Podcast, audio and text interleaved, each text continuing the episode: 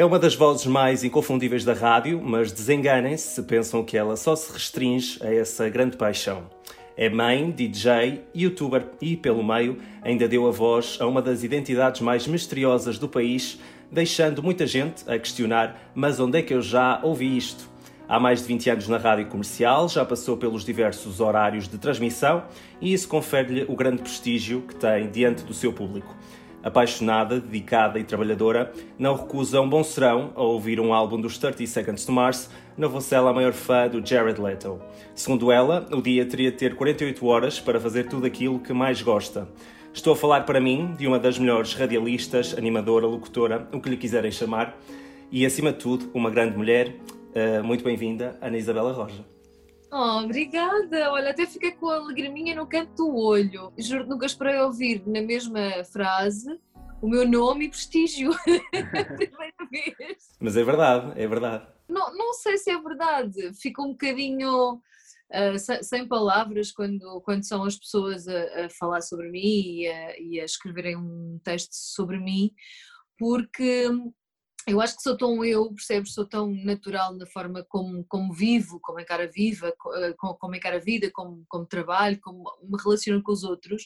Tenho muita dificuldade em passar isso para o papel quando me pedem para eu me apresentar. E é sempre estranho quando outra pessoa faz isso e acaba por, eh, por por te tirar a pinta, percebes? Como, como, se costuma dizer, é muito engraçado, mas é, mas é esquisito ao mesmo tempo. E de facto nunca estava à espera de arrojada, maluca, não sei o que, tudo bem. Agora prestígio e Ana Isabela Roja nunca tinha, nunca tinha ouvido. Obrigada, pronto, já ganhei o dia, já, já valeu a pena estar aqui.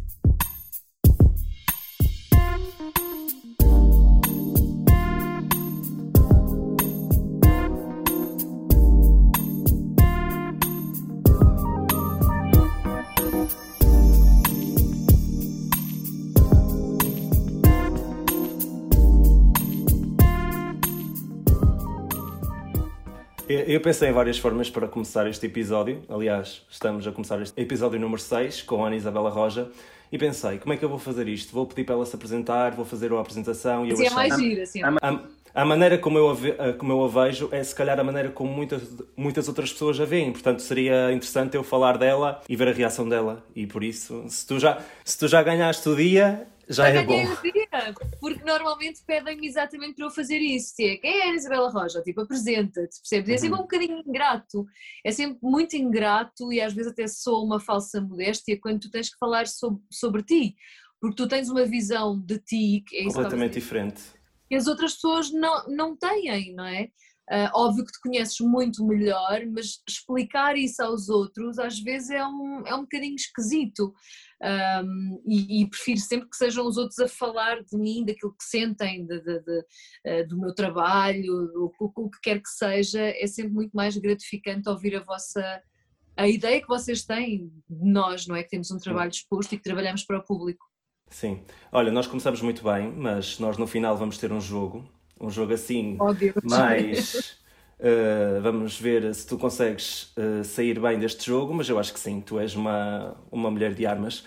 Eu, eu... acho que sim, que não é um desafio, portanto, bora lá. Sim.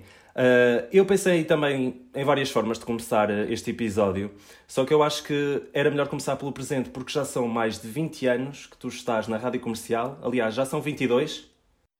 Já são. Uh, já são 22, sim. Eu, acho eu tenho 22 anos. Estás, Olha, acabei de ficar deprimida neste momento. Portanto, começámos bem, já estamos mal. Que é, desculpa, começaste desculpa. por elogiar, eu ganhei o dia e neste momento perdi aquele dia que ganhei. Não, não, mas é no bom sentido, no bom sentido. não, claro que sim. Opa, é, é uma vida, de facto, é uma vida. E eu própria que me sinto sempre com 20 e poucos anos, ou com os, com os teus 22, é muito esquisito pensar que estou há 22 anos na empresa, que estou há 22 Sim. anos a fazer aquilo que gosto no sítio onde, onde, gosto de fazer, porque eu faço rádio há mais, eu faço rádio há 26, eu já, eu já fazia rádio antes de ir para a comercial, e é sempre muito estranho tu pensares nessa linha temporal, sabes? Quando és uma pessoa assim como eu, que, que tem um espírito muito jovem, tipo, acho que só tenho a idade que tenho mesmo no BI, a Sim. minha filha está-me sempre a dizer isso. É mesmo, quem te quem te vê, Sim. Desculpa, quem te vê nas redes sociais, na, não, ninguém, ou quem te ouve só na rádio, pensa que tu tens uh, eh, 25 anos. É verdade. Acabei de ganhar o dia outra vez, recuperaste o meu dia. Obrigada. Obrigada por isso. Não, mas é, e, e os meus pais até tipo, se chateiam imenso comigo porque acham que eu parei no tempo e que sou uma adolescente sempre, sabes? E que não quer crescer. Mas eu, eu tenho muito o síndrome do, do Peter Pan, não tenho dúvida nenhuma, e da Sininho. Eu, eu, eu tinha parado nos meus 18, 19, 20, 21, 22, 23 e tinha ficado por ali a saber aquilo que sei hoje, não é? Continuando a armazenar, a armazenar informação mas com aquela idade, com aquela pele, com aquele corpo, aquilo tudo, pronto. E então hum, é muito estranho sentindo-me sempre tão, tão nova como, como me sinto e tão adolescente, pensar que já tenho 42 anos, que é uma cena muito estranha, que naquela altura, quando nós éramos tipo, tínhamos 15 ou 16, as amigas das nossas mães, que eram quarentonas, eram velhas, não é? Sim. Eram carregadas, e hoje em dia isso não acontece, também a vida mudou muito, o mundo mudou muito, um, e hoje em dia um, já, já, se diz uma miúda com 42 anos, já, já, não se diz uma mulher com 42 anos, mas eh, respondendo à tua pergunta é sempre estranho pensar nisso e pensar nesse, nesse tempo todo, não é? Tive uma relação também durante 22 anos, que foi mais de metade da minha vida, um, e sinto-me no fundo ainda na flor da idade e, e, e cheio de vontade ainda de continuar a fazer coisas, falta-me fazer muita coisa na vida ainda que eu gostava de fazer, sabes, é, é esquisito pensar no peso da idade, é uma coisa que eu não gosto normalmente de fazer, um, acho que agora já falo um bocadinho melhor sobre isso, mas nunca gostei muito de falar de, na idade porque não me identifico com, com a idade que tenho, sabes? E estava-te a explicar que a minha filha está-me sempre a dizer a mesma coisa, pá, mas a uhum. minha filha está-me sempre a dizer, pá, mãe, tu tens mentalidade da minha idade, aliás, menos, porque ela tem a mentalidade da minha idade, ela parece uma uhum. velha, uh, mas num corpo de 14 anos eu, eu, eu pareço uma, sim, ver ao contrário, exatamente. Mas é sempre esquisito, não gosto muito de de pensar em idade, pensa, pá, não gosto, não gosto, acho que é muito estranho e no meu caso acho que uma coisa não joga com a outra, não é? Tenho a idade que tenho, mas não, não me sinto nada, não ajo como se tivesse a idade que tenho, às vezes há pessoal mais próximo que diz, pá, se calhar devias acalmar um bocadinho, ou já, já tens 42 anos, sabes? Aquela conversa dos, uhum, não, já tens 42 anos, e então, lá por ter 42 anos não posso, se quiser fazer uma roda no meio da rua, não posso rir à gargalhada, não posso brincar, percebes? É um uhum. bocadinho é um bocadinho esquisito, faz um bocadinho de espécie essa dicotomia entre a idade que tu sentes e a idade que realmente tens. É estranho. Eu acho que isso está na, na cabeça das pessoas. Acho que há pessoas que têm, têm uma idade, mas por norma e talvez pela experiência de vida que têm, se calhar eh, obrigam-se a ter outras atitudes, a comportar-se de uma certa forma, mas tu sempre foste um espírito livre, sempre foste uma pessoa que quis fazer tudo, que sempre conseguiu fazer tudo, que chegou onde chegou por mérito próprio e, portanto, acho que. E estou um bocado a borrifar para aquilo que os outros pensam, sabes? Hum. Um, não, não são eles que definem a minha vida e sou criticada muitas vezes e, e, muitas das vezes até pelas pessoas que me são mais, mais próximas e quando digo isso falo família e talvez amigos uhum. mais próximos um, do género, pá, se calhar não devias fazer isso ou devias ter mais atenção ou, assim, mas no fundo de contas eu tenho que ser fiel a mim, tenho que ser fiel aos meus princípios, tenho que ser fiel àquilo que me deixa feliz e realizada, não é? E não devo nada a ninguém, e as únicas coisas, aquilo que eu devo é ao banco, dos empréstimos que tenho, casa, carro e as contas normais, de resto, eu acho que, que, ninguém tem nada a ver com a forma como tu decides viver a tua vida. E eu gosto de viver a minha vida livre. Eu gosto de pensar que se de hoje para amanhã me apetecer pegar nas coisas e mudar-me para outro país, que posso fazer isso, estás a ver? Porquê que isso não pode acontecer? Porquê que tem que haver um timing? Uh, porquê que a pessoa simplesmente não se pode deixar levar pela, pela, pela vida, por aquilo que a vida nos dá, estás a ver? E eu sou muito disso, eu sou muito de, pá, se não estás feliz, muda. E muda de acordo com aquilo que tu, que tu achas que deve ser, porque é aquilo que tu sentes no fundo nós todos somos sensações, somos energia, somos, não é? E, e, acho que às vezes estamos demasiado presos àquilo que os outros acham que nós devíamos fazer. E eu sempre fui muito contra isso. Às vezes, como me dizem, não devias fazer aquilo, eu sei, olha, caraças, agora vou fazer aquilo, só porque me disseste que eu não posso fazer. Mas eu sempre fui assim um bocadinho do contra e acho que aquela coisa de dizerem que eu sou rebelde e que sou arrojada acaba por ser um bocadinho isso, mas às vezes até para quebrar aquela monotonia ou para provar às pessoas que elas são capazes de fazer as coisas, não é? Que não têm que viver consoante a vida dos outros ou consoante aquilo que os outros querem que, que elas vivam quando tens filhos tens que ter regras básicas, tens que ter regras mínimas, não é? Uhum. Obviamente que os miúdos não se deitam a hora que querem, não comem a hora que... É um bocadinho, é um, é um bocadinho mas, mas não tanto. Tem que haver algumas regras, têm que ser educados, têm que arrumar as coisas deles, têm que lavar os dentes, têm que... Enfim, percebes? Há coisas que têm que ser, não é? Uhum. Epá, há outras coisas que porquê que tem que ser assim? Porquê que se meteu na cabeça que os miúdos têm que tomar banho às 7 da tarde, jantar às 8 da noite e dormir às 9? Epá, mas porquê?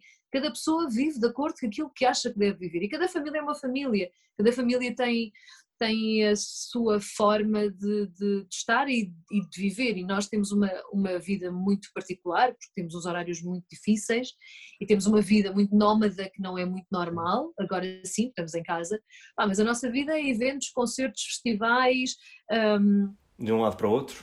Percebes? Sempre de um lado para o outro com a, com a mala às costas, eu ando sempre com uma mala de viagem no carro, sempre uh, e cheia de tralhas e com necessaire e com uma muda de roupa e com a maquiagem, não sei o quê. Epá, porque a nossa vida é assim e tivemos de nos adaptar e criar as nossas bases para que os miúdos crescessem de uma forma saudável, com o mínimo de regras, não é? Que tem que ser, mas já tem aquelas regras que toda a gente acha que tem que ser porque sim. sim. Isso a mim enerva-me um bocadinho, estás a ver?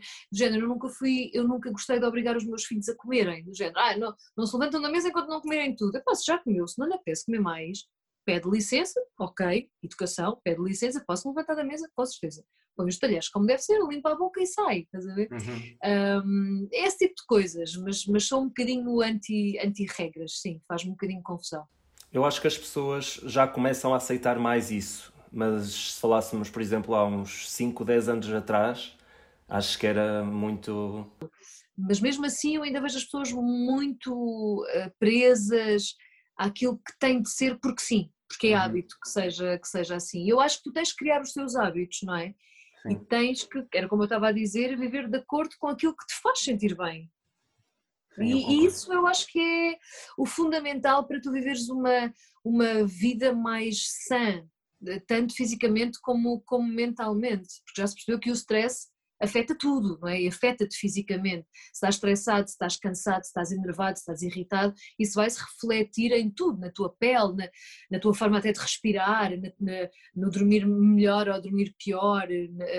Epá, e, e se tu viveres uma vida mais livre de amarras, sejam elas quais forem, não é?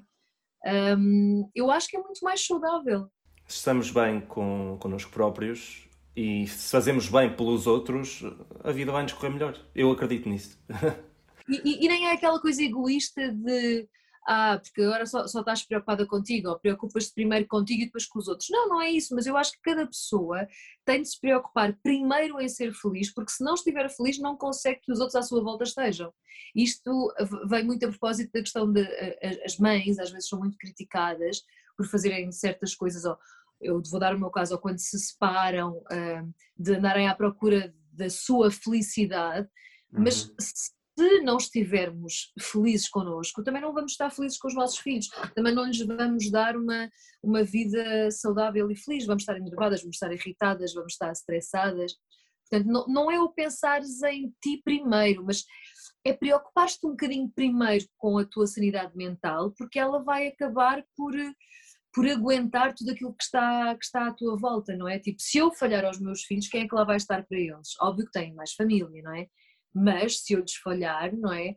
Falta-lhes ali um grande pilar. Se eu cuidar de mim, eu sei que vou cá estar para, para cuidar deles durante muito mais tempo e em melhores condições. Acaba por ser isso, é a minha visão da, da coisa. Sim, olha, e começamos na rádio e já vamos em família, já fazemos assim uma viagem bonita. Mas voltando outra vez à rádio, Tu, tu disseste que já trabalhas na rádio há 25, 26 anos, certo? 26, 26, sim. Tu agora, se agora com esta idade, eh, já fizeste questão de a dizer, eu não te perguntei, mas tu fizeste questão de dizer. 42, fiz 42 em dezembro. Um, tu imaginavas-te a fazer algo que não fosse relacionado com comunicação, rádio, televisão? Neste momento, ter uma profissão que não fosse relacionada com a rádio ou com a televisão? Um, não, não, não, não, quer dizer, não seria feliz se não o fizesse. Mas se tivesse de trabalhar onde quer que fosse para sustentar os meus filhos, trabalharia, percebes? Eh, é um, é um bocadinho essa, mas não seria feliz. Sou feliz a fazer aquilo que faço porque é aquilo que eu gosto, é com aquilo que eu vibro e custaria-me muito, ou custar-me-ia muito, ter de abdicar de toda uma carreira, daquilo que me faz levantar todos os dias bem disposta e de trabalhar sempre com, com um sorriso nos lábios. Era muito difícil para mim, mas lá está, se tivesse que fazer o sacrifício, faria uh, pela minha família, faria, faria pelos meus filhos mas era, era, era, muito difícil. Eu não, eu não me consigo imaginar sem música, não me consigo imaginar sem comunicar, não me consigo imaginar sem falar ao microfone, não me consigo imaginar sem os concertos, sem os festivais, sem, sem os eventos, porque faz parte da minha vida, percebes? É, eu acho que nasci para fazer isto, só descobri aos 16 anos, mas, mas, mas, mas sinto que nasci para, para comunicar. Uh, e para ser artista, eu no meu recibo verde sou artista de rádio e TV, Portanto, acho uhum. mesmo que, que este é o meu caminho e senti desde cedo, como te disse, desde os 16, e nunca tive dúvida nenhuma, dúvida nenhuma. E já fiz milhentas coisas na área da comunicação e gosto de tudo, sabes? É, da, é daquelas coisas de, epá, não dá não, não dá para escolher bem uma, porque a televisão é giro, já fiz produção, já apresentei, já fui repórter, um, em rádio já passei pelos horários todos, já fiz de tudo um pouco também, incluindo a produção, que é uma coisa que ainda hoje faço e que gosto muito de fazer. Portanto, é, seria mesmo. Seria uma, uma pessoa menos feliz e menos realizada.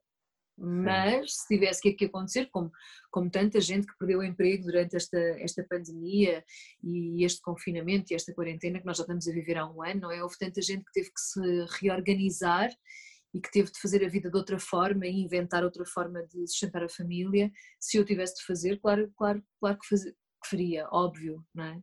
Sim. Difícil, era muito difícil. Imagino. Eu acho que as pessoas que trabalham na rádio, especialmente, eu acho que eu tenho dificuldade em pensar o que é que elas podiam fazer porque se estão lá é porque realmente gostam daquilo, percebes? Eu acho que televisão é um bocadinho diferente.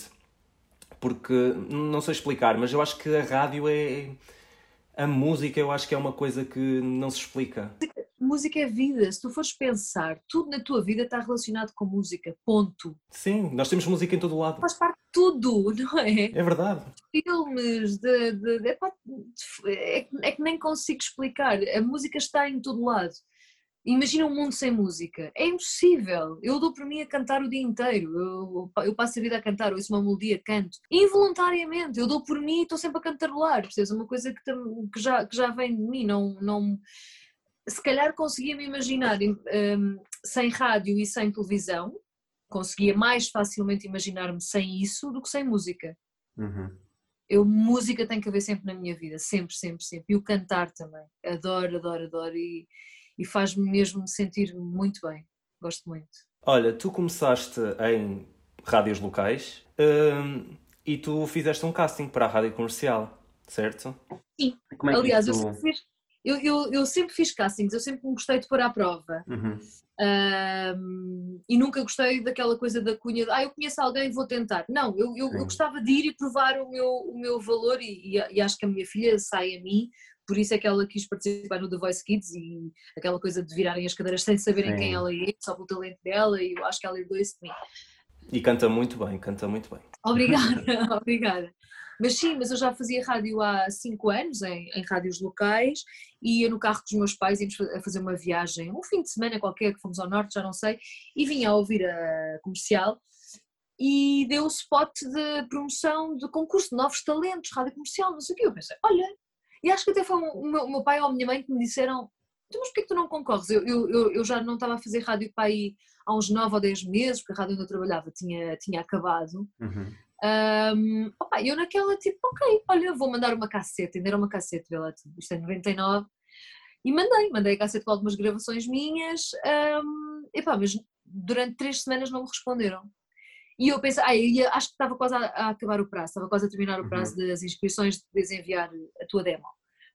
E eu pensei, olha, bom, foi muito bonito, foi, a ideia foi gira, mas se calhar não vai acontecer. E ligaram entretanto, três semanas depois, já não tinha esperança nenhuma, já me tinha candidatado a outra rádio na concorrência, uhum. por acaso, e tinham-me aceito logo, e eu fui para lá estagiar, isto imagina, estagiei lá uma semana, e entretanto ligam-me para eu ir. Para eu, ir. eu, eu estagiei na Renascença, fazia uhum. noticiários para os locutores, para os jornalistas lerem no ar. Um, porque na altura quando, quando concorri, lá está, tipo, ninguém me respondia da comercial, eu não conseguia estar sem fazer rádio, fui lá, bati à porta e pedi para falar com o diretor, literalmente, e disse, eu sou locutora, quero fazer rádio, não sei o quê, ele olhou para mim assim um bocado de alto a baixo, e disse uh, pronto, gosto muito da sua energia e de, de, de, ter vindo cá pessoalmente, isso demonstra que quer mesmo fazer isto, não sei, mas eu não tenho vaga nenhuma como locutora, portanto só tenho uma vaga como estagiária na redação. E eu disse, bora, não estava a fazer nada, assim como assim, naquela de esperar uhum. por uma vaga de locução para conseguir entrar, estás a ver? E então, uh, mas foi só de pouca dura, porque estive lá uma semana e ao fim de uma semana ligaram-me da comercial, fui fazer os testes presenciais, uh, lá na Sampaio Pina e acabei por ficar até hoje. Entrei no dia 13 de dezembro de 99, eu e o Diogo Beja, fomos os dois uh, os vencedores do concurso de Novos Talentos. E pronto, eu não saí de lá mais porque a outra rádio por onde passei, pelo meio, a Best Rock, é do grupo e quando uhum. a comercial Rádio Rock acabou, criou-se a Best Rock para não se perder essa identidade uh, roqueira e, e, eu fui para lá, portanto acaba por ser no mesmo grupo, apesar de não ser rádio comercial. Uh, o Diogo é que já andou a saltitar fora e dentro, fora e dentro, mas, mas eu tenho mantido sempre lá. E, e foi assim, sempre gostei de me desafiar e por todas as rádios onde, onde passei, sempre foi muito nessa base de ir lá e dizer: Olha, eu estou aqui, quero trabalhar, quero fazer uhum. isto. Portanto, estou aqui à disposição, digam-me o que é que há para fazer. E basicamente foi isso que aconteceu. Na comercial Sim. também. Acabou por ser um bocadinho isso. Uh, já não é a primeira história que eu ouço que é assim, porque também a Iva Domingos, não sei se sabes da história. Ela tam... Muito bem a Iva, porque eu trabalhei com a Iva no início. Sim, e ela, a história dela também é assim um bocadinho parecida, mas foi com o José Alberto Carvalho, se não me engano. Sim, sim. Também foi na SIC, se não me engano. Sim, a Iva também é sim. é assim como eu, sim. Uh, uma, agora ainda relacionado com a rádio, um, ehm, tu já, já disseste que passaste por muitos horários. Uh, qual foi o horário que mais gostaste e o programa que mais gostaste de fazer, sabendo que, por exemplo, podes escolher um programa que não seja do horário que mais gostaste. Pode ser diferente. Sabendo que tu agora estás a fazer o Slowdown. Agora estou a fazer o Slowdown na comercial, de segunda a sexta, nove, meia-noite. É um programa de baladas, que é uma coisa completamente diferente que uhum. eu nunca tinha feito na vida e sempre adorei programas de baladas. Ainda para mais podendo ter as minhas baladas rockeiras, os meus Metallicas, os meus Guns N' Roses, os meus Foo Fighters, os Stone Sour, os Bush, enfim. É a tua uh, portanto, praia é a minha praia, está a ser muito interessante juntar essas duas facetas.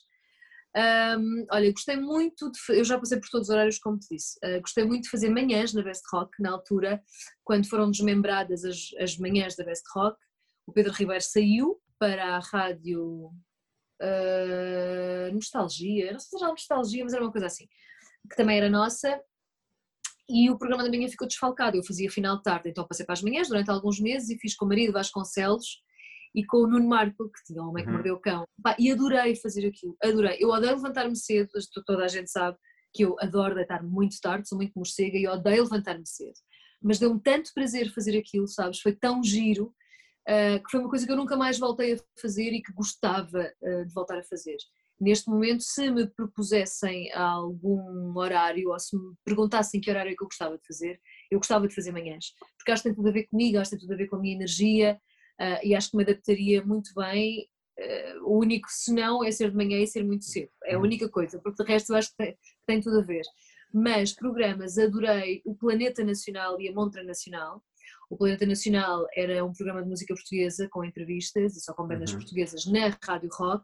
E depois, quando eu passei para a Best Rock, criei a Montra Nacional, que era basicamente a mesma coisa. E eu adorava fazer isso é muito do género do meu podcast, do Rockstar, só que era mesmo só nacional, era só com bandas tugas. Uh, e divertia-me imenso a fazer isso. Conheci muitas bandas, conheci muitos artistas e, e, era mesmo a minha cena. Eu gosto disso, estás a ver? Sim. Portanto, gostei muito desses dois programas. Um, acho que foram os programas que mais me marcaram, foram, foram esses, sem dúvida. E fiz grandes amizades, fiz amizades muito giras e muito genuínas um, algumas delas não de frequentar casa, mas sabes quando crias um laço com, com um entrevistado que se torna uhum. teu amigo, que se torna uma pessoa querida, uh, a pessoa que, ma que, mais me marcou e que eu dizia sempre que era o meu entrevistado preferido, sempre, era o Zé Pedro dos Chutos. O Zé Pedro foi um dos meus primeiros entrevistados, era uma pessoa inacreditável e sempre foi muito humilde, muito fiel a ele próprio e sempre que eu lhe pedia alguma coisa ele nunca me dizia que não, sabes? Sim. Nem que eu tivesse um projeto qualquer que não tinha a ver com a rádio, que eu tenho sempre imensas coisas fora uh, e precisava de um entrevistado e, e, queria que fosse ele, ele nunca me dizia que não, era inacreditável, ele estava sempre disponível, era sempre de, um, de uma de uma humildade e de uma leveza, sabes? Falar com ele era leve, ele era. Sentias a energia dele. Eu gostava muito dele, tive muita pena quando ele, quando ele faleceu, chorei muito. Uh, e, e custou-me imenso, porque era de facto das minhas pessoas preferidas. Tens esses momentos Sim. assim que acabas por, por vivê-los uh, de uma forma muito especial. Uh, olha, uma das pessoas que, não tem a ver com a Montra Nacional, nem, nem com estes programas de música portuguesa, mas com o facto de trabalhar em rádio e de acabares por conhecer pessoas muito giras, uma das pessoas mais giras que eu conheci, que adorei conhecer também antes de falecer, foi o António Feio. Uhum. O António Feio uma vez foi lá à rádio, encontramos no corredor, eu não o conhecia pessoalmente, eu, eu segui-o no Facebook, uma coisa assim qualquer, um, e cruzei-me com ele, isto antes dele sequer anunciar que estava doente, acho eu, e, e foi muito agir porque eu ia no corredor e ele disse-me: Ana Isabel, a Roginha? E eu, sabes aquela coisa de o António foi, sabe o meu nome? Encavacada é assim, sim, ele.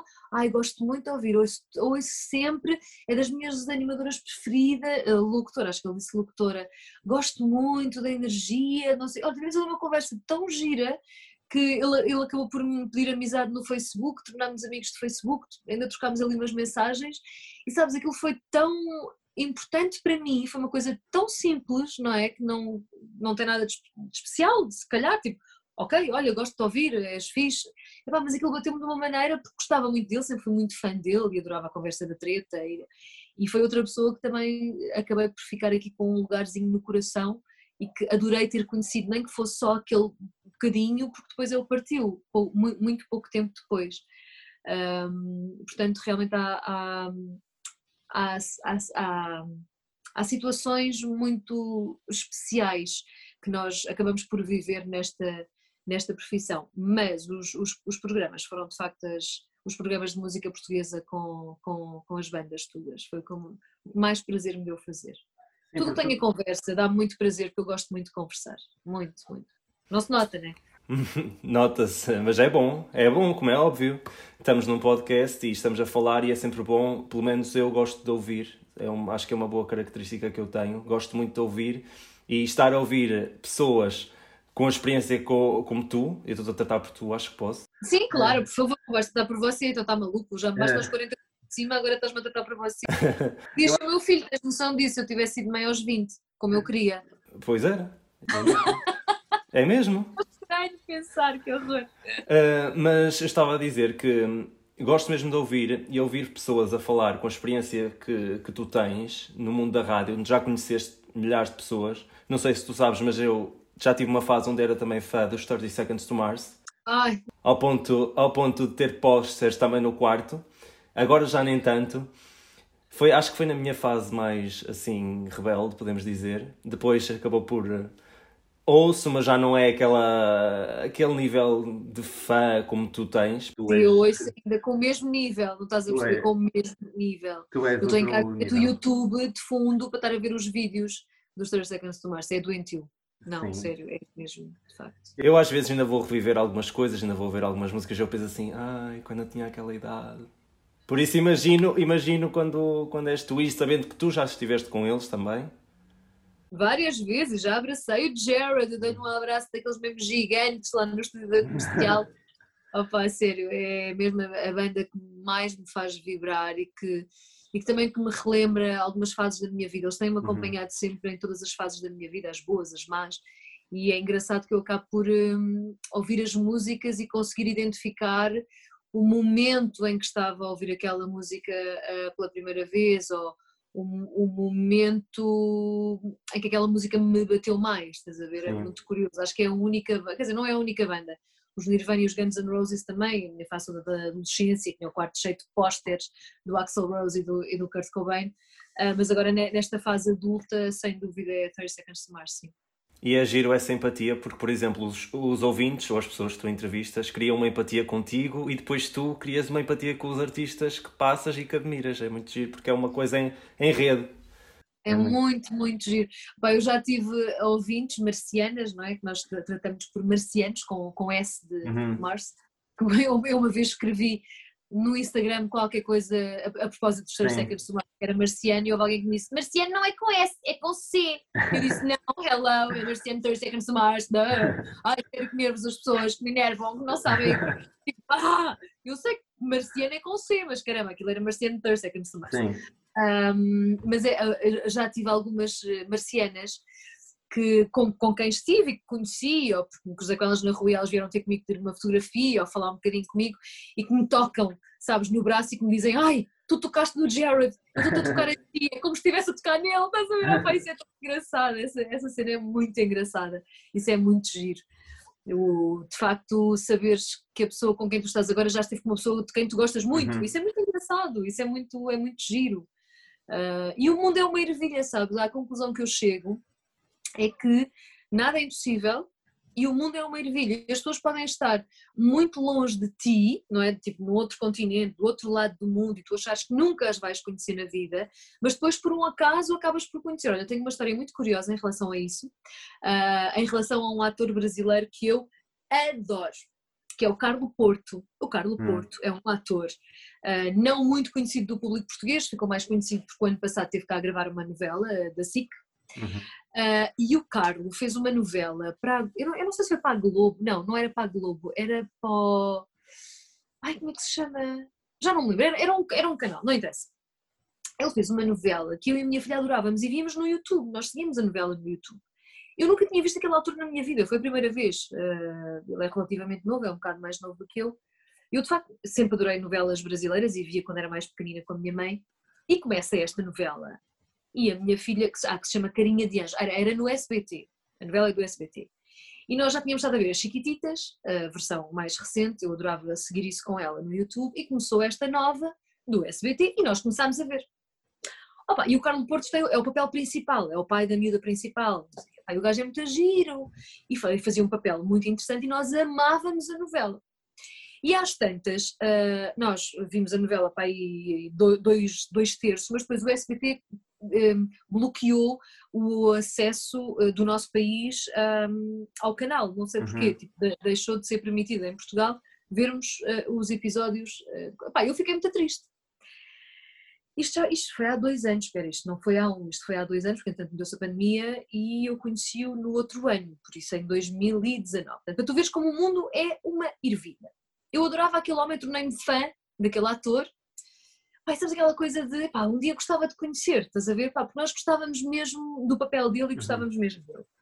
Eu tenho uma amiga que é atriz, uh, cá em Portugal, de novelas e teatro e cinema, e ela, entretanto, uh, vai fazer uma peça nova e diz-me, pá, olha, tu fazes uma peça nova, muita gira, que vai estrear, depois quer que tu vás à estreia, não sei o quê, pá, temos um ator brasileiro a trabalhar connosco, pá, muita gira, o gajo é muita gira, o, Car o Carlo Porto. Eu, oi? Eu sim, peraí, ah, eu já sabia que ele estava cá a gravar a novela da SIC. Uhum. E eu já tinha tentado gravar com ele para o meu canal de YouTube com a minha filha, para o Mundo das Arrojinhas. Assim é que uhum. começou a cena. Começou que ele vinha para Portugal e tentei, através do management dele, marcar uma, uma entrevista. E eles responderam, muito simpáticos, o manager dele, que ia tentar, mas que ele estava muito ocupado com a novela da SIC. Blá, blá, blá. Termina a novela da SIC e a minha amiga diz-me isto. Ah, fazer uma peça nova, não é? Com o Carlos Porto. Eu assim, espera aí, como assim tu vais estar a fazer uma, novela, uma, uma peça com o Carlos Porto? Eu quero conhecer o Carlos. E ela disse: sim, sim, marcamos um jantar e, e, e conhece. E assim aconteceu. Nós fomos jantar, eu conheci o Carlos, fui à peça deles também, não sei o quê. Olha, e acabámos por ficar amigos. Ele foi à rádio, não conseguiu vir cá à minha casa gravar o, o, o meu quarto com a minha filha, mas gravei o videocast que eu tenho também na comercial com ele. Uhum. Pá, e sabes aquela coisa de tu estares a gravar com ele, estares a jantar com ele, estares a, a, sair com ele normalmente, como um amigo normal, mas era um amigo recente, e eu estar a pensar, caramba, há dois anos eu ansiava conhecer este homem e, e gostava mesmo de conhecê-lo, porque eu acho que ele é muito boa pessoa, ele é muito boa pessoa e, e, e é, é, incrível e muito humilde também, e é muito, é, é muito engraçado. E tinha mesmo curiosidade em, em, em conhecer, e, de repente estava ali, porque uma amiga minha tinha trabalhado com ele, já viste como é que o mundo funciona? E é, é, inacreditável. Uma pessoa que se calhar eu não queria conhecer na vida, ou que achava que não queria conhecer, e de repente tive ali uma porta aberta. Eu acredito muito naquela coisa de tu mandas para o universo o que quer que tu queiras e o universo dá-te, mais cedo ou mais tarde, seja de que forma for. Portanto, temos que ter muito cuidado com aquilo que mandamos cá para fora. As coisas acontecem. E, e, eu toda a minha vida, eu, eu tenho vivido assim, que é, eu peço uma coisa, ou eu quero muito que ela aconteça, e sempre disse isso à minha filha, nunca perder a fé e ter sempre o foco e, e desejar sempre muito, porque as coisas acontecem. Opa, isto então foi mais uma prova de que, de que é possível. E o mundo dá a volta, o mundo é redondo, estás a ver? Não é, não é, não é quadrado. E esta é a maior prova disso. As coisas realmente acontecem, como o facto de já ter estado com o Jared uma data de uhum. vezes um, e de ter conseguido dar um abracinho muito grande e de ter tido a oportunidade de lhe pedir para ele cantar uma música para mim no, no estúdio da Rádio Comercial, ver o concerto do Meu Marés Vivas no palco, convidada por ele. Opa, é daquelas uhum. coisas que, uh, pronto, lá está, que tu achas que nunca vão acontecer, mas que acontecem. É quando menos esperamos que as coisas acontecem, é assim que eu gosto de acreditar. Quando não estás à espera, mas tens que querer muito e tens Sim. que mandar isso lá para fora para o universo, seja de que forma for, e as coisas acabam por acontecer. É ter paciência. Eu acho que a paciência é uma virtude, e sabes que eu digo muitas vezes ao meu mais pequenino que a vida é uma espera constante. Eu estou sempre a dizer isso, que ele está sempre a querer tudo para ontem, sabes? Daquela uhum. coisa das crianças pequeninas que pedem uma coisa e enquanto não têm não se calam. Muitas vezes, para Salvador, espera. A vida é uma espera constante. Ele está, agora já, já está sempre a repetir. Quando pede uma coisa, eu digo: tens que esperar. Porquê? Ele diz-me, porque a vida é uma espera constante, que ele diz constante, não sabe dizer constante, passar. Porque eu acho que é mesmo isso, não é aquela coisa de, de te acomodares e ficares à espera que as coisas te caiam em cima. É teres paciência, porque eventualmente acaba por acontecer. É uhum. É não teres pressa, não, não quereres apressar. Isto passa tudo tão rápido que faz-me confusão as pessoas é que querem viver tudo demasiado rápido. Eu tenho muita sede de viver e tenho muita sede de viver o mundo, como eu costumo dizer, não é? Na sua plenitude e de ser feliz o mais que eu possa. Mas eu não tenho pressa para isso, não, não, não tenho. Tipo, deixa-me estar, daqui a 8 anos já tenho 50, tipo, eu não quero pensar nisso, está tá maluco, é fogo, já começa a deprimir, quero estar aqui sossegadinha, cena, neste país que nós temos à beira-mar plantado, que é uma maravilha, tem os seus problemas, pá, como todos os países têm, mas nós vivemos num paraíso e às vezes as pessoas parece que não dão valor a isso, faz muita confusão, mesmo. Uh, tu há pouco falaste nas redes sociais, falaste nessa, nesse facto de teres feito um post a falar do, dos marcianos, com S, com C, e uh, a rádio, assim como outras plataformas, tiveram-se de voltar para o digital. Tu sentes que se perdeu um bocadinho da magia da rádio pelo facto tu aliás tu aliás já falaste disso e disseste que gostavas de ouvir rádio e que gostavas daquela magia das pessoas não saberem quem é que está do, do, do lado lá. Mas a, a questão que eu te queria perguntar é: tu sentes que, por exemplo, ao estares numa rádio como é a rádio comercial e que tem uma componente muito forte também das redes sociais, sentes que se calhar podes ser mais alvo de, da imprensa dita cor-de-rosa, até mesmo por notícias e assim. Nós estamos super expostos neste momento. Nós, neste momento, estamos expostos como nunca estivemos. Uh, sempre houve um gap muito grande entre as pessoas da televisão e as pessoas da rádio, mas isso há 20 anos. Agora isso não se sente. Nós uh, fazemos rádio, mas às vezes sentimos como se fizéssemos televisão. Realmente as pessoas uh, reconhecem-nos, porque nós estamos em todo lado, não, não, não temos já só a presença auditiva e do microfone. É óbvio que eu, quando disse isso, e mantenho, eu, eu, por um lado, gostava que a rádio se mantivesse som e que as pessoas criassem na sua cabeça uh, a, a, imagem que têm de nós, que eu acho que uhum. isso é mágico, não é? E essa Sim. é a magia da rádio.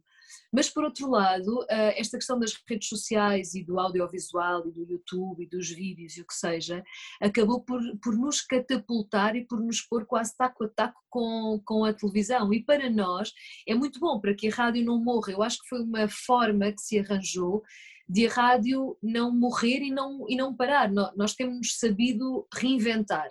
Um, e temos andado a par da, da, da evolução tecnológica, porque, porque, tem que ser. E de facto é muito giro, porque continuamos a fazer rádio, não é? Quem não quiser, não, não, não nos conhece, quem quiser só manter uh, uh, o, o som e a música e não saber quem nós somos, consegue manter isso, não é? Mas quem tiver curiosidade, uh, já pode saber como é que nós somos e, e já pode ver outro tipo de conteúdos, pode ver o estúdio, por exemplo, que eu acho que é uma coisa que as pessoas têm muita curiosidade uhum. em ver como é que é a rádio por dentro, acabam por ter um bocadinho a noção de como é que é a rádio por dentro, não é? Dos vídeos que nós fazemos no estúdio, uh, mais os vídeos da, das manhãs e dos programas de, de entrevistas. Um, e eu acho que isso tudo veio enriquecer muito a rádio, fez-nos chegar ainda a mais pessoas, estás a ver? Porque se calhar na comercial não, porque a comercial é uma rádio nacional, mas noutras rádios que sejam regionais ou que sejam locais, por exemplo, que não chegam a todo lado através do FM, uhum. conseguem chegar a todo lado através da internet e através uhum. dos vídeos, não é? Portanto, isso é muito importante para não deixar que a rádio morra, sem dúvida. É muito engraçado tu dizeres isso, porque eu lembro-me quando era mais novo, eu ouvia a Vera Fernandes na rádio, na Cidade FM, e eu ouvia aquela voz e na altura não havia redes sociais como há agora. Não. Eu, eu ouvia a, a voz dela e eu imaginava, mas como é que ela, como é que ela será? É que... Isso, isso é tão giro! É, é, essa a magia que agora se calhar se perdeu um bocadinho, mas também depois lá está, tem esse, esse, esse tem prós e contras. Atenção, desculpa interromper-te. Ainda há quem mantenha essa, essa magia. Eu tenho conhecido algumas pessoas, raras, mas tenho conhecido pessoas, uhum que me conhecem de nome, mas que nunca me viram, não sabem quem eu sou, ou porque não têm redes sociais, sim, sim. ou porque não, não, não ligam muito à internet e gostam de ouvir rádio porque gostam de ouvir rádio, porque ouvem o meu nome e sabem quem eu sou, ou se eu falar reconhecem a voz, estás a ver? E isso é muito engraçado. Ainda existem pessoas assim. Um, mas é raro, mas é raro, mas é uma sensação engraçada. Por exemplo, um, foi muito giro há, um, há uns dois anos eu conheci a mãe de uma amiga minha e ela é super minha ouvinte, Pá, mas há muitos anos, a senhora, é, é, é quase é da idade da minha mãe, uh, e ela nunca tinha estado comigo pessoalmente, mas já, mas já me tinha visto tipo, em, em vídeos e algumas fotos. Uhum. E então, quando nós nos fomos conhecer, estávamos num, num almoço, ela chegou ao pé de mim e disse-me: Ah, afinal é tão pequenina, afinal é tão baixinha, sabes? Aquela coisa da pessoa sente uma mas ela, coitadinha, ela não disse aquilo por mal, estás a ver? Ela, ela, ela, foi querida, achou que eu era mais, mais alta. E, imaginou na cabeça dela uma, uma pessoa que de facto não, não era eu, um, um bocadinho maior. E isso tem a sua graça, isso é muito engraçado.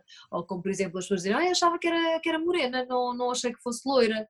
Ou sei lá, ou dizerem-me que eu. E isso acontece-me com frequência, dizerem-me que eu pareço muito mais nova uh, às vezes eh, pessoalmente do uhum. que nas, nas fotografias.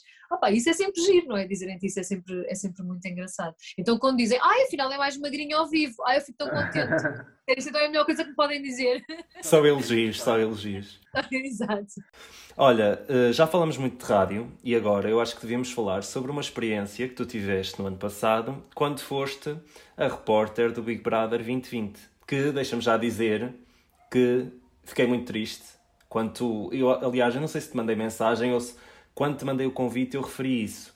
Porque, ah, eu acho que sim, foi por causa disso precisamente. Porque eu na altura fiquei muito triste porque eu sou fã do Big Brother, eu vejo, não tenho vergonha, não tenho vergonha nenhuma de dizer. E uh, fiquei muito triste porque eu acho que tu hum, gostava do teu trabalho, aliás, já gostava na rádio, gostava na televisão e fiquei um bocadinho triste de tu teres saído. Lembro-me de algumas saídas que tu tinhas, a dizer que ias levar churrasquinho para toda a equipa. Isso na é... cabeça, porque diziam-me que eu não podia ser assim tão à vontadinha, como deves calcular. Eu sou assim, portanto, é a minha cena. Mas eu, eu acho que é isso que confere naturalidade às coisas, mas pronto. Eu acho que sim, senão somos todos iguais uns aos outros, não é?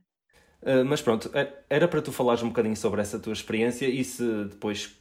Eu, eu sei que vi na altura que tu soubeste pelas redes sociais que não ias ficar no, no Big Brother seguinte. Fiquei um bocadinho triste, como deves calcular, porque adorei fazer parte daquele projeto, adorei, adorei fazer aquilo, diverti-me imenso. Pá, foram quatro meses super intensos na minha vida.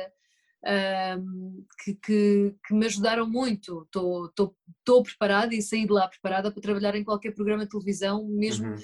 fosse só a nível de produção, porque éramos nós que tra trabalhávamos e editávamos as nossas peças. Nós não tínhamos ninguém que fizesse isso, éramos nós. Nós tivemos uma formação muito pequenina e depois íamos aprendendo dia a dia, como é óbvio, mas éramos nós que mexíamos na máquina e que cortávamos as, uh, os, os nossos vídeos e as nossas cenas. Portanto, aquilo foi um, foi um trabalho exaustivo, foi quase como um workshop express de como fazer produção de um programa de televisão a parte da comunicação já faz parte de mim, não é? Portanto, uhum. só tive mesmo de aprender essa parte mais prática de como mexer no, no equipamento, mas é uma coisa também que se aprende no, no Ah, foi muito giro, foi muito gratificante, gostei muito, sou muito fã do formato já há muitos anos. Uh, já, já tinha feito uma outra coisa uh, com, com o formato, como, como sabes, e fazer parte da família BB, pá, para mim foi, foi, foi, foi muito fixe. Fiquei só um bocadinho triste, lá está, porque acho que merecia um bocadinho mais de, de respeito ou de consideração, porque nós demos o litro ali naqueles quatro meses eu tinha noites em que dormia 4 horas porque chegava a casa às 2 da manhã, porque nós andávamos a fazer reportagem no país inteiro, íamos a, a Guimarães, íamos a Condomar, íamos a Portimão, íamos a uhum. Faro, andávamos sempre de um lado para o outro e muitas das vezes eu chegava às 2 da manhã e depois no outro dia às 7 tinha que estar acordada porque tinha que ir para a make-up para os cabelos para sair às 9 outra vez em, em reportagem para andar na rua a entrevistar pessoas. Trabalhámos numa altura foi muito difícil, porque foi a primeira quarentena e fomos muito criticados por isso, por estarmos na rua, se bem que com uh, todos os cuidados que tínhamos, mas fomos muito criticados nas redes sociais e até na, na imprensa. Uh, portanto, eu acho que nós demos tanto de nós, e falo, falo, falo de mim e do Rui Simões, por exemplo, que também Sim. não ficou na, na, na, equipa, que acho que o mínimo era terem-nos dito do género, olha, muito obrigada, mas não estamos a contar com vocês. Isso de facto não, não aconteceu, porque aquilo que sempre deixaram no ar, e quem estava a coordenar a equipa, aquilo que sempre deixou no ar, e não estou a contar nada que não se possa contar. Sim, e eu acho sim. que até é importante saberem que estas coisas existem e, e, e, não é aquela cena de, ai, ficou, ficou ofendida porque não faz parte da equipa, agora vai começar a dizer mal de de toda a gente ou, ou, vem, para a, ou vem para as redes sociais eh, destilar veneno? Como... Não, muito pelo contrário. Não, não teve nada a ver com isso, aliás, eu nunca disse mal de ninguém, nunca me pronunciei, a não ser quando me fizeram algumas perguntas uhum. nos Insta Stories e eu, eu respondi porque fui sincera, porque eu acho que isto, isto tem que passar cá para fora. Às, às, vezes eu acho que as coisas em televisão são tão voláteis e acontecem de, de uma forma tão rápida e mudam tão, tão, tão rapidamente que às vezes não se tem o cuidado que se devia de ter com as pessoas, porque nós somos pessoas eu dei quatro meses intensos da minha vida, que era o que eu estava a dizer, que eu mal via os meus filhos, vinha a casa duas vezes por dia, eh, por semana, porque tinha que ficar em Lisboa em casa de uma amiga, porque eu não conseguia gerir Sim. tudo, era a rádio, era o bebê, era... não dava para vir dormir a casa porque eu não moro em Lisboa, portanto era muito difícil e fiz esse esforço durante quatro meses porque gostei mesmo muito de fazer aquilo e depois no fim eu soube que a equipa estava feita porque vi uma fotografia da nova equipa numa rede social. Sim acho que não merecia esse, esse despre... que eu acho que as pessoas nem pensaram nisso, percebes? Quando criaram a nova equipa, estava-se bem a cagar se a Roja estava ou não estava. Eu, eu até entendo a, a, a, até certo ponto, mas a pessoa que estava mais próxima e que durante meses coordenou o projeto, eu acho que o mínimo era ter dito: Olha, Roja, podes ir à tua vida, nós não estamos a contar contigo para o projeto novo. E isso de facto não aconteceu e deixou muito magoada, porque eu sou incapaz de gerir assim a minha vida, não, não consigo. Eu acho que mesmo que queiras dispensar uma pessoa ou que queiras eh, dizer uma coisa que seja menos simpática, mas, mas diz, não é? Não deixes a pessoa na incógnita, não deixes a pessoa à espera, que foi o que me aconteceu, no fundo, porque eu tinha enviado uma mensagem, perguntar se já havia novidades em relação ao novo projeto e perguntei mesmo uhum. explicitamente se estavam a contar comigo ou não, e a resposta até hoje não chegou. Portanto, eu acabei por ver uma fotografia da nova equipa num, num, numa rede social, isso magoou-me um bocadinho.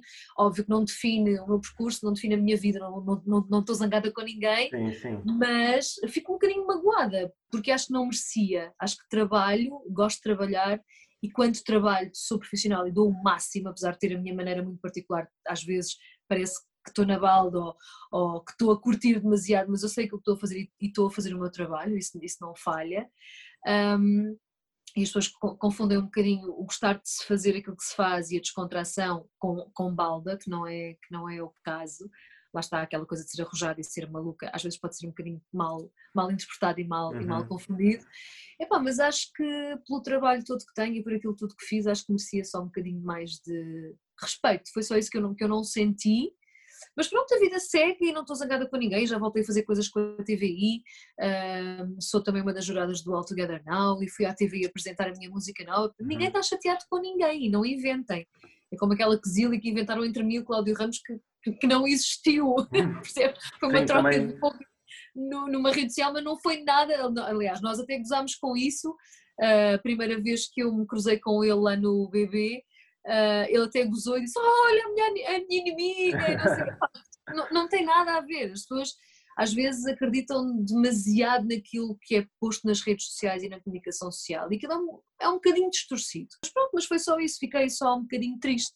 Mas lá está, isso não define o meu percurso, nem beliscou, acho eu, a minha relação com a TVI, com com quem gosto muito de trabalhar e espero vir a trabalhar ainda mais vezes, é esperar pela próxima oportunidade. Nós somos muitos e os lugares são poucos e não podemos ser sempre os mesmos, não é? E é isso que eu penso sempre, mesmo em relação à rádio e em tudo que eu faço. É, eu acho que há espaço para, para toda a gente, uh, tudo a seu tempo. Lá, lá está, ter paciência, não ter pressa de viver tudo agora. Não tem que ser tudo agora, é, vamos vivendo. Tipo, agora tenho menos, se calhar daqui a uns meses ou um ano tenho mais. Não, uhum. não, isso não me define de todo. Sim, de todo que não, porque eu gostei muito da tua prestação. Eu sou, sou um mero telespectador, mas acho que a minha opinião também, e a opinião de todos, acho que foi unânime que acho que toda a gente gostou. Não vi assim nada de negativo. Aliás, com, com os três, na altura era o Gonçalo Roque, o Rui Simões e tu? Entrou a Bárbara Inês já um bocadinho depois, acabámos por ser quatro, sim, mas o core inicial éramos nós os três, os meninos da rádio. Sim, mas vocês, vocês os, os três, nomeadamente, eram uh, muito diferentes. Tu eras daquela pessoa que fazia um direto e se notava que estavas mesmo feliz a fazer aquilo. Não quero dizer que os outros não estivessem, mas notava-se que tu gostavas mesmo de estar ali a fazer aquilo. O Rui era aquela pessoa que mandava aquelas piadinhas, que era assim mais contido.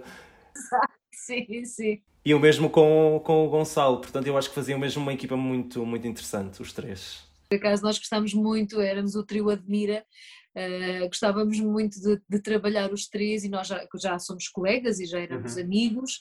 Uh, e acho que funcionou muito bem também por causa disso. Temos a mesma escola, vimos da mesma empresa, trabalhamos todos no mesmo sítio e isso ajudou-nos. Não éramos três estranhos a trabalhar ali uns Sim. com os outros, nós éramos de facto um trio. Eu sentia eu dizia sempre que eram os meus bebés, eram os meus babies, que eu estava sempre a protegê-los. Para já porque eu já faço isto há muito mais tempo e tenho um bocadinho mais experiência do que eles, eles sentiam-se um bocadinho rookies e um bocadinho verdes em algumas uhum. coisas e acabavam por me pedir ajuda e, e acabavam por me pedir alguns eh, conselhos e eu, eu, sentia essa proteção, eu sentia que tinha de protegê-los às vezes, estás a ver? Era muito engraçado.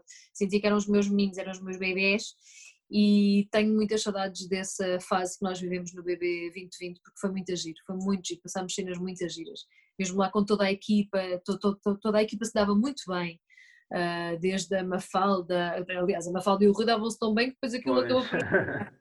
Uh, Lembro-me muito bem desse jantar em que o mundo todo parou à volta deles e só existiam eles naquela sala. Estávamos todos, bem, uhum. umas 15 pessoas, mas notava-se tipo, hum, está ali a nascer qualquer coisa. Agora já posso falar sobre isso porque eles também já, já falaram Sim. na revista da Cristina, nesse jantar, eu lembro-me tão bem desse jantar. Foi frango assado, vê lá, que eu me lembro desse jantar da equipa. Uh, mas uh, foi, acho que foi importante nós já nos conhecermos Sim. e já termos uma certa afinidade e amizade, os três. Olha, já falamos de rádio, já falamos de televisão, já falamos um bocadinho de tudo e agora está. E já acho que já fizemos uma hora de conversa, se não está é quase. É Eu não sei que horas são, mas é capaz. Não, mas está, acho que está quase. Está na hora de passarmos ao nosso jogo, que eu vou-te explicar como é que funciona. O jogo chama-se Pergunta Tudo Menos Isto. ok. E o Pergunta Tudo Menos Isto é o teu trunfo, ou seja, eu vou-te fazer uma série de perguntas e tu só não podes responder a uma. E podes usar esse teu trunfo. Posso usar o trunfo uma vez? Sim, mas eu acho que tu não vais usar, apesar de. Pá, não sei se estas perguntas são difíceis ou não, mas. Bora, bora, bora. Primeira pergunta. O que é que gostavas de dizer ao, entre aspas, sacana que te disse para não criar expectativas quando foste ao casting da rádio comercial? uh, do género, o que é que eu gostava de dizer a ele, não é? Sim. Uh, espera aí, o que é que eu estava a dizer? Que eu estou eu, é que eu estou a lembrar quem era a pessoa. Sei que está a mais, está a dar mais gozo. Uh, olha, dizia-lhe, estudasses. era o que eu dizia. Ah, esse episódio, quando eu ouvi, eh, por acaso fiquei. Foi engraçado, porque depois deste-lhe assim uma chapada de luva branca Sim, e a chapada dura até hoje, olha, temos pena. Pois. E nunca mais ouvi falar dele, portanto. Olha. Alguma coisa fiz bem. O karma funciona. O karma funciona, lá está o universo, é o que eu digo. Mas olha, ele que estudasse. Pois. Olha, Ana Isabela Roja, segunda pergunta. Qual é que é o teu palavrão favorito? Phonics. Estou sempre a dizer. Eu só comecei a dizer algumas asneiras mais cabeludas depois dos 40. Há dois anos. É, é, é uma coisa estúpida, mas que é verdade. eh, aquelas assim mais cabeludas, vá, não vou Sim. dizer agora. Mas aquilo que eu digo com mais frequência, até são três. É merda, isso digo com muita frequência. Phonics e cagalhão, isso digo muitas vezes. Mas o Phonics eu adoro. Sai-me. Sai Rápido e eficaz. e, não, e acaba por não ser a geneira, portanto. Uh, terceira pergunta. Toda a gente quer saber isto. O que são as bilharucas? Bilharucas! Andas a ver os meus stories. Olha, o Bilharucas, nós temos um sonoplasta lá na rádio, um técnico de som muito engraçado, que é o Nuno Gonçalo Santos. Uhum. Pá, está sempre na palhaçada, ele tem um sentido de humor muito engraçado e muito particular. E quando eu vou gravar lá ao estúdio dele, no fundo do corredor, pá, nós estamos sempre na palhaçada e, e, e eu também estou sempre a rir e a dizer merdas e cenas e ele está-me sempre a gravar e grava os bloopers e essas cenas todas. E Houve um dia que eu estava a gravar uma cena qualquer, foi, foi o ano passado, de um, uns eventos que nós tínhamos no verão, já nem lembro bem o que era, umas noites quaisquer em qualquer sítio. E que uma das cenas era na Praia das Bilharucas. Uhum. E eu estou sempre a, a, gozar com ele também quando vou gravar. Epá, e não sei porquê, eu gravei Bilharucas e comecei Bilharucas! Sabes aquela coisa de, não sei, aquilo saiu. E o gajo começou a bater na mesa. E depois eu continuava, Lucas!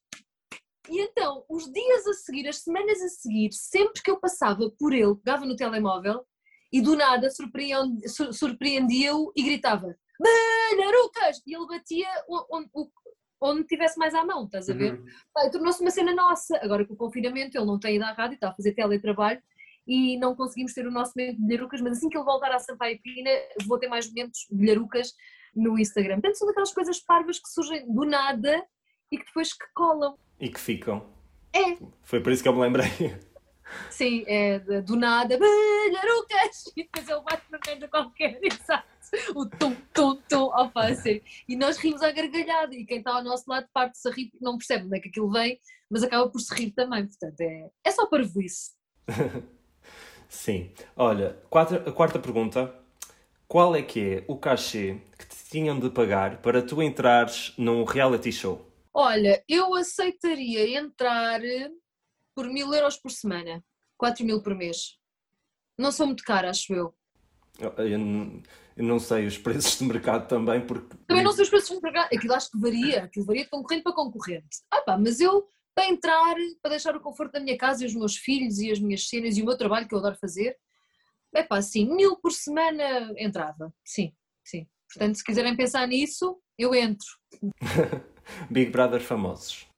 Exato. Aliás, já tinha dito lá à minha produção, já tinha dito, olha, quando houver um, um Big Brother famoso, se quiserem eu entro, na boa, que eu gostava de experimentar, juro-te, adorava experimentar aquilo. Adorava pôr-me à prova, fechada, sem telemóvel, sem redes sociais, sem nada, sem, sem filhos também, não ia ser fácil, mas, mas gostava de experimentar. Acho que é uma experiência sociológica muito interessante. Pronto, até agora está a correr tudo bem. Portanto, vamos. Não usei, ainda não usei o trunfo. Vamos a mais uma. Oh meu Deus. Esta tem a ver com rádio. Tens a oportunidade de fazer um programa em dupla na rádio comercial. Entre Rui Simões e Rui Maria Pego, quem é que escolhes? Uh, escolhi o Simões, nós já tivemos um, um projeto de um programa uh, juntos, mas que não foi para o ar e não foi para a frente porque entretanto surgiu o projeto do Rui Maria uhum. e, da, e da Ana Martins. Sim. Uh, mas sim, mas eh, porque me identifico muito mais com, com ele e com a maneira. Adoro o Pego, atenção, adoro o Rui Maria, adoro. Sim, senão já começam a, a criar. Não, não, não, não, adoro os dois. Mas até pela, pela, pela, simples razão de que o Rui Maria já tem a Ana Martins, já tem um uhum. programa em conjunto e tanto eu como o Rui Simões não temos uh, programa em dupla, portanto escolheria o Simões, sim e porque já trabalhámos juntos no BB e já temos essa cumplicidade também. Está respondido. Próxima. Tens o programa dos teus sonhos em televisão. No entanto, não podes fazer mais rádio. Aceitavas? Não. Porquê? Porque eu consigo viver na boa sem televisão. Mesmo que fosse um programa de música? Mesmo que fosse um programa de música, não trocava a rádio pela televisão não. Se conseguisse manter os dois, ótimo. Isso era ouro sobre azul, adorava, adorava fazer um, uhum. um talk show uh, que, que, metesse música, um top de música, adorava, tipo um top mais, uma cena assim, adorava fazer, ou tipo um TikTok rock da, da TVI. Uh, mas se tivesse que escolher, não, nunca deixaria a rádio. Nunca, nunca. Não, não me dá o mesmo prazer que a rádio me dá. Uhum. Sem dúvida nenhuma. Foi o primeiro amor, é verdade. A vida toda, não, não. Fora questão. Mais uma. Ordena de melhor para pior apresentador. Manuel Luís Goxa, Cláudio Ramos, o teu inimigo, entre aspas, como diz a imprensa. querido, um beijinho para o Cláudio. Maria Botelho Muniz, e Filomena Cautela? Epá, isso é difícil. Isso é muito difícil. De melhor para pior. Primeiro o Gosha. Adoro o de paixão. Depois a Filomena. Acho que a Filomena é brilhante. Brilhante mesmo. E depois, epá, taco a taco, a Maria e o Cláudio são completamente diferentes, mas eu gosto dos dois, uh, não, não, não me consigo decidir. Acho que a Maria foi super inteligente na forma como conduziu a carreira dela e gosto uhum. muito dela, tem uma vontade inacreditável. E o Cláudio diverte-me, eu tenho-me rido à gargalhada com ele e com a Teresa. Adoro esta dupla do bebê, adoro. Funciona muito bem. Não estava a gostar da Teresa sozinha, já me estava a cansar muito e, e o Cláudio também sentia que ele estava um bocadinho perdido e precisava deste apoio da Teresa. Eles estão maravilhosos os dois, eu, eu choro a rir à gargalhada portanto não, não consigo mesmo decidir, mas de melhor para pior, a uh, Gosha, a Filomena e depois o Cláudio e a Maria juntos, sim. E a Filomena, não falaste sobre ela, mas também gostas do estilo... estilo... Não, a Filomena, eu disse que acho que ela é genial, acho ah, que a Filomena okay. é genial, uh, epá, mas o Gosha é o Gosha, não é? Eu tenho sim. um carinho muito especial pelo, pelo Manel, porque nós fizemos juntos o reencontro, ele apresentou e eu dei voz, não é? Sim. Da Casa dos Segredos, e temos uma ligação muito gira aos dois, e gostei muito de trabalhar com ele, ele é maravilhoso, é muito querido, gosto muito, muito, muito, muito, muito dele. A Filomena não o conheço pessoalmente, só conheço o trabalho dela, mas acho que ela é uh, brilhante, acho que ela é brilhante, sim. Uh, e sobre esse desafio do reencontro, de seres a voz, eu aliás uh, esqueci-me de perguntar isso, tinha por ali, mas escapou-me.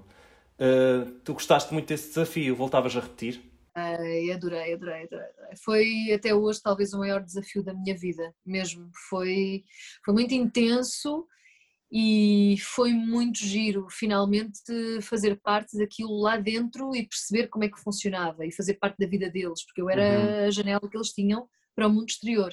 Eu era a mãe, eu era a amiga, eu era a confidente, eu era a enfermeira, eu era a psicóloga, eu, eu, eu era tudo para eles, não é? E conhecê-los uh, extra, aqueles bocadinhos que nos vão mostrando na televisão conhecer mesmo como é que eles são. Uh, gostei muito, muito, muito. Foi, foi maravilhoso. Adorava voltar a repetir, gostei mesmo, mesmo, mesmo. Até porque tu continuas a ter ligação com alguns dos concorrentes que participaram, não é? Continuo a ter ligação com muitos deles. Uh, com o César, por exemplo, de quem gosto muito, a uh, Débora também. Um, o Bruno Savate? Também, gosto muito de Savate, ainda há, há, poucos meses estive lá em cima no, no café dele, no bar uhum. dele, Uh, o, o Cláudio e a Cristiana, de quem eu sou muito amiga, gosto muito, estive no casamento deles uhum. e adoro-os de paixão. A minha Fanny, que eu amo, aliás, muitos. A Sofia, de quem também passei a gostar muito, uh, conhecia de uma outra forma uhum. e, e gostei da Sofia. E enfim, opá, muitos deles mesmo, gostei muito, muito, muito de conhecê-los, muito. Até porque lá, enquanto, tu, enquanto voz, tinhas de os perceber de uma maneira que, se calhar, enquanto telespectadora, não percebias, porque é completamente diferente. Eu ali fui, zerei a minha cabeça uhum. de todas as ideias que eu tinha deles, porque já vejo reality já desde que começaram. Aliás, quando o bebê começou, eu trabalhava na TV como locutora de continuidade e era, eu era uma das pessoas que fazia as ligações em direto à, à casa. Sim. Portanto, o bebê começou na altura em que eu também trabalhava lá, começou comigo. Tenho mesmo uhum. essa relação umbilical com, com o bebê. Um, opa, e, e é, é muito giro, é muito giro tu conhecê-los, esqueceres tudo aquilo que achas e pensas deles e começares de novo. E tentares entender porque é que eles são assim e até passas a perceber que muitos deles vão para ali e são jogadores, ponto. Eles cá fora não são assim. Mas já acabaram essas perguntas, ainda não usei o meu trunfo. Falta uma, mas eu acho que já não vais utilizar, porque já não é. Eu já, eu já suspeitava que tu não fosses utilizar porque tu és. A sério? Sim. Epá, eu sou sincera, sabes? É tipo, não tenho, não não estou aqui a enganar ninguém, não tenho medo de dizer as coisas, também porque não tenho nada de mal para dizer, se calhar Sim. também é essa cena, sabes? Então, a última pergunta que eu tenho é: hum, algo que tu tens a certeza que nunca vais dizer ou falar na rádio porque vai contra as tuas ideologias, pensamentos ou naquilo que tu acreditas? Eh, epá, para já eu não digo nada na rádio que seja obrigada a dizer. Uhum. Essa é a primeira. Mas evito falar de futebol, evito falar de política e evito falar de religião. Eu acho que com essas coisas não se brinca, tem que se ter muito cuidado, mesmo que seja para dizeres uma, uma piada. Há sempre alguém que não Uhum. percebe, há sempre alguém que leva a mal. Essas são as três coisas sobre as quais eu me recuso a falar ou comentar. As pessoas sabem que eu sou do Sporting, não é, não é segredo para ninguém, sou Sportingista, mas não faço disso uma bandeira, nem estou sempre a falar nisso, não falo na minha religião, não falo no meu partido, as minhas ideologias políticas, não, não recuso-me a falar sobre isso. Acho, que- acho que não é por aí, não, não tenho que falar sobre isso. Olha, chegamos ao fim das perguntas. Oh, Fico triste, pensava que te ia pôr em alta pressão, mas não, nada, eu até estava com medo de fazer as perguntas mais, sei lá, pessoais. Não, não. Isso, isso foi alguma coisa, uma coisa que, aliás, eu penso sempre, que é nestes episódios, quando estou a falar assim com pessoas, eu acho que não faz sentido falar da vida pessoal. Eu, por acaso, tinha aqui uma pergunta que era, por exemplo, pensei numa pergunta que fosse tu definires os teus filhos numa palavra, só que eu achei que não era algo, se não falamos deles. Eu não tenho problema nenhum em, em- em falar nisso, até posso responder. Eu acho que os meus filhos são incríveis e deliciosos. Ponto. É, eu sei que são meus e todas as mães dizem a mesma coisa em relação aos seus, Uhum. mas os meus para mim são, são deliciosos e incríveis. Eu ainda nem acredito que os fiz, sabes? Não acredito que serão dentro de mim. São meus, são tão perfeitos, são tão maravilhosos tenho dificuldade em, em defini-los numa, numa, numa só palavra. Sou mesmo muito mãe babada às vezes acho que não parece, não é? Por toda a rebeldia, e por a imagem que as pessoas têm de é roqueira, maluca, mas eu sou uma mãe muito galinha e depois quem me conhece acaba por perceber que sou mesmo mãe Sim. galinha e, e, e babada, sim. Tens os dois lados, isso é bom. Isso é bom. É, eu acho que, acho que sim. Olha, eu quero-te agradecer muito por esta conversa, porque Prazer. absorvi muito e vai ser muito útil para o futuro, tenho a certeza. Gostei mesmo muito de falar contigo. Já te admirava, continuo a admirar, és uma pessoa incrível. Obrigada, obrigada, a E, sério. e pronto, resta-me agradecer a toda a gente que ouviu. Não sei se queres dizer alguma coisa às pessoas que vão ouvir este podcast. Olha, quero só pedir às pessoas para terem calma com elas e com as pessoas que as rodeiam, ah, para tentarem relativizar aquilo que está a acontecer no mundo. Temos de ter consciência daquilo que está a acontecer, ok? Mas relativizem, não dramatizem demasiado, não sejam negativas. E acima de tudo, lá está, é o clichê de sempre, mas sejam felizes. E se sentem que há alguma coisa na vossa vida que não está bem, mudem ou tentem mudar. Porque acho que nós só estamos cá uma vez e temos de passar por esta vida felizes. Isso eu acho que é a base de tudo. É sentir-te bem, sentir-te feliz. Essa é a mensagem mais importante. E assim terminamos então o podcast. Muito obrigado por terem estado desse lado. Voltamos num próximo episódio. Muito obrigado, Ana. Obrigada, beijinho arrojado. Bright lights, big city. She dreams